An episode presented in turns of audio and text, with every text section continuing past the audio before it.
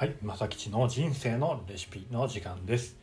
皆さんおはようございます。えー5月の17日月曜日ですね。はい、今日も素敵な一日のスタートを切っていきましょう。でね、えーこのオープニングトークで皆さんにね今日ね何かで伝えたいことがあったはずなんですが、えー物忘れがなんせ激しくて、えー忘れてしまいました。はい、忘れてしまいましたので、えー今日はもうこのままえー献立に行きたいと思います。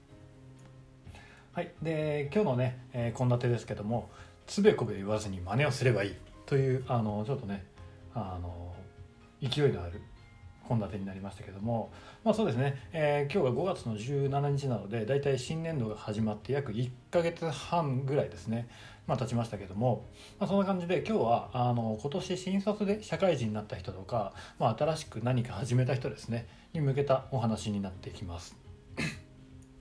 で僕もねあの今年からあの SNS を本格的にね使い始めたので、まあ、同じような立場なんじゃないかなと思って、まあ、なんで僕が今気をつけていることだったりとかあのをあの参考までにねお話できたらなと思ってます。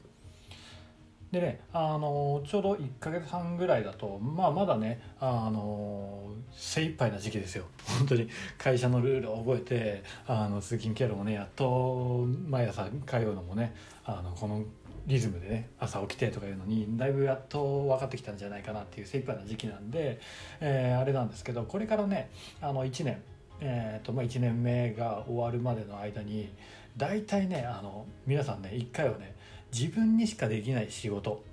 をしたくなるんですよ。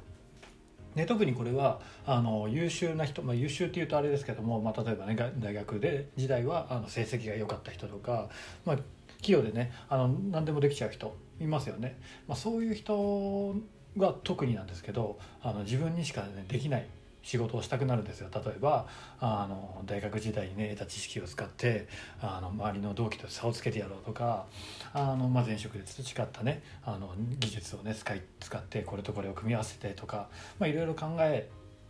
たくなるんですよ。まあ、でそれはもう当たり前の話ですしあの、まあ、機械化がこれからね機械化が進んで、まあ、AI の進化もしてあのどんどん仕事がなくなってきますから、まあ、そういった自分にしかできない仕事がしたいって気持ちだったりとか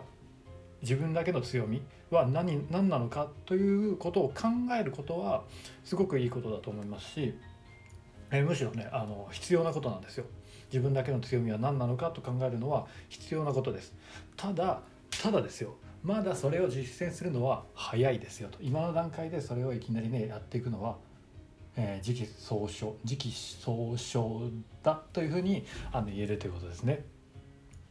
でこれは、まあ、あの僕、まあ、パティシエなんですけどケーキを作っていても同じことであの1年ぐらいやってるとね大体みんな本当にあのオリジナルケーキをね作りたくなるんですよ。で作れる気がするんですよ。あの1年間ねいろいろ勉強してきて、うん、ちょうど1年ぐらい終わった頃に作れる気がするんですけどもあの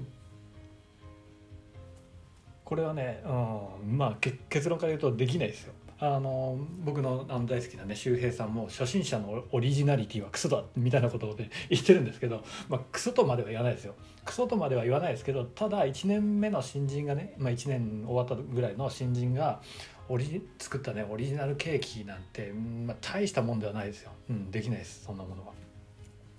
でじゃあ、えー今は何をすればいいかというのはあのタイトルの通り、えまずは人の真似をしなさいと。でこれはねもうあの成功してる人たちも今今すでに成功している人たちもみんな誰かしらの真似をしてるんですよ。で、まあ、有名な人だとねあのパブロ・ピカソってあの画家のねいたじゃないいるじゃないですか。であの人も、えーピカソもね芸術とは盗むことだと言ってるんですよ。あのもう有名な世界的に有名なピカソも盗むことだと言ってるんですね。で盗む先は、えーまあ、誰から盗むかっていうのはあの会社の先輩とか上司とかあの同じ業界のねすごい人だったりとかあの自分が尊敬できる人、まあ、境遇が似てる人とかでいいと思うんですよ。まあ、でただねあのそういう人たちができれば近くにいる人っていうのがベストだと思います。あのやっぱり真似しやすいですし、まあ、いきなりね、まあ、例えばケーキ作っている時にえーピエール・エルメの真似をしますって言ってももちろんいいことなんだけど、まあ、ちょっと遠すぎるじゃないですか。でイメージしにくいんで。でもちろん、えーピエール・エルメの真似をするるのもいいですし、えー、まあそれよりもそれよりもまずは、えー、その職場の先輩とかね、えー、シェフの、えー、真似をするというのがまずは一番いいんじゃないかなと思います。うん、でもしねもしあの上司とか先輩とかにあのそんな尊敬できる人真似したいって思えるような人がいないっていうんだったらそれはねあの 転職を考えるべきだと思います。うんあのそこにいてもねやっぱ学ぶことはあんまりやっぱないと思うんであのまあね1ヶ月半とかだとまだ分かんないと思いますけど半年とかやっててねいやこの先輩はねあのちょっと尊敬できないなとかいう人のもとで働くぐらいやったらあの早めの段階で転職を考えるべきだと思います。でまあ、ちょっと話はね転職にそれちゃいましたけどもえ、ー、とまあ真似するまあ、一番最初は真似した方がいいですよということでで、えー、真似する時のコツなんですけどもこれねあのリバースエンジニアリングという言葉があるんですけどこれねすごいいい言葉であのリバースエンジニアリングっていうのは車とか何でもいいんですけど一度ね分解してそのあの仕組みを理解して作り直すことなんですよ。うん、あのまあよくそういう車とかでよく使われるんですけどもこれねあの結構確信をついたあの表現じゃないかなと思ってて、まあ、車とか、ね、今車が出てきたんで車の話に一回行きますけどあの外見とかねあのスペックとかをそのまま見て、えーと、同じものをつくあの真似するっていうんじゃなくて一回分解した上で、え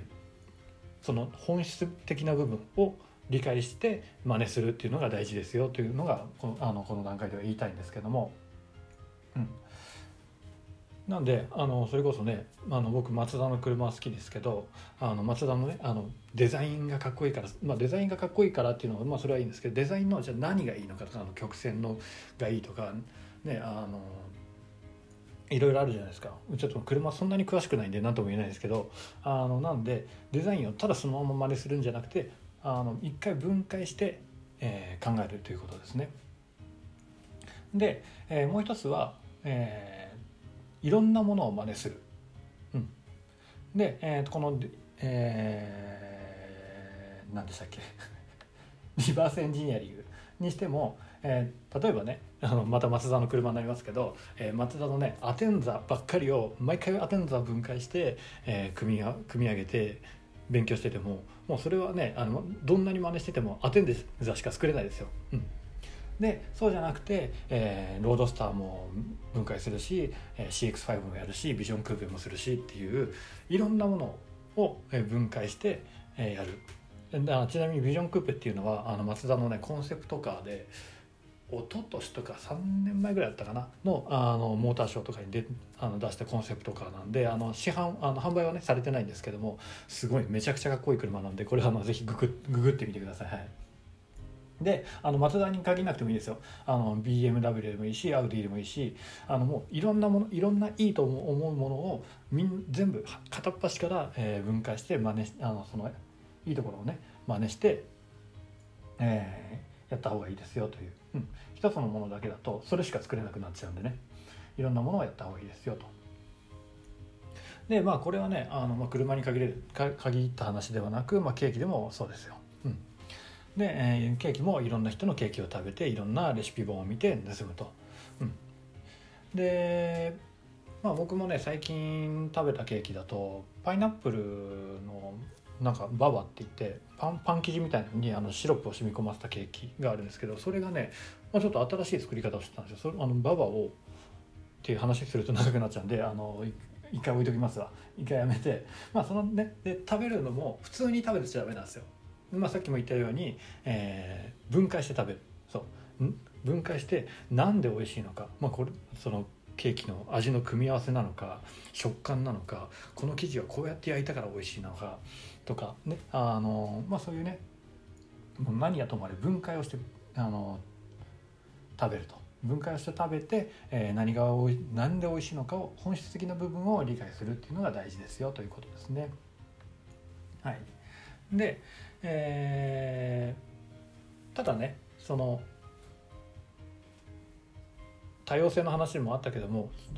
食べてそのまんま同じもの作っちゃいけないんですよ。うん、それはただの盗作ですからあのピカソも盗作あの芸術だって盗作だって言ってましたけどそうじゃなくてあのいろんなところのエッセンスを盗んで作るというのがあの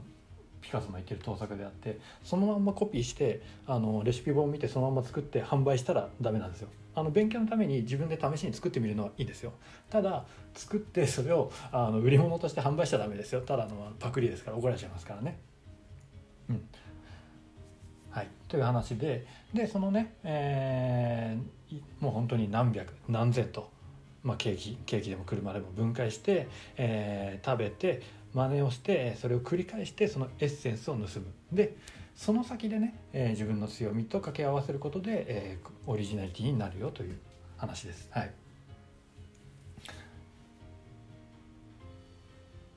でなんで、えー、まずはね、えー、盗めと、うん、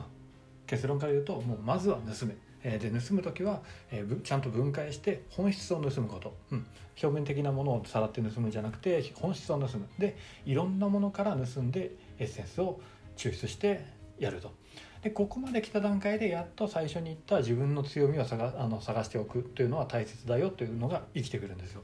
っていうのも、まあ、急にねあの、まあ、盗んで盗んでそういった知識とかねがついたところで急にじゃあ自分の強みって何だろうって考えても出てこないんでそれは常に考えておいて、えー、盗んで盗んで盗んだ後にその考えてあの置いた自分の強みをポンって足すと、えー、それがオリジナリティになってくるよという話ですね。はい、なんで、えー、まずはね、えー、盗んで盗んでオリジナリティの土台を作るってことですね。はい以上です。なんとなくまとまりましたがね。というところで、えー、今日も時間が終わりに近づいてきましたので最後までご視聴いただきありがとうございました、えー、この番組では、えー、鍛冶屋とパティシエの二刀流の正吉が人生のレシピとして毎朝7時半にね、えー、放送していますので是非また明日も来てください。それでは今日も素敵な一日をお過ごしください。ではでは。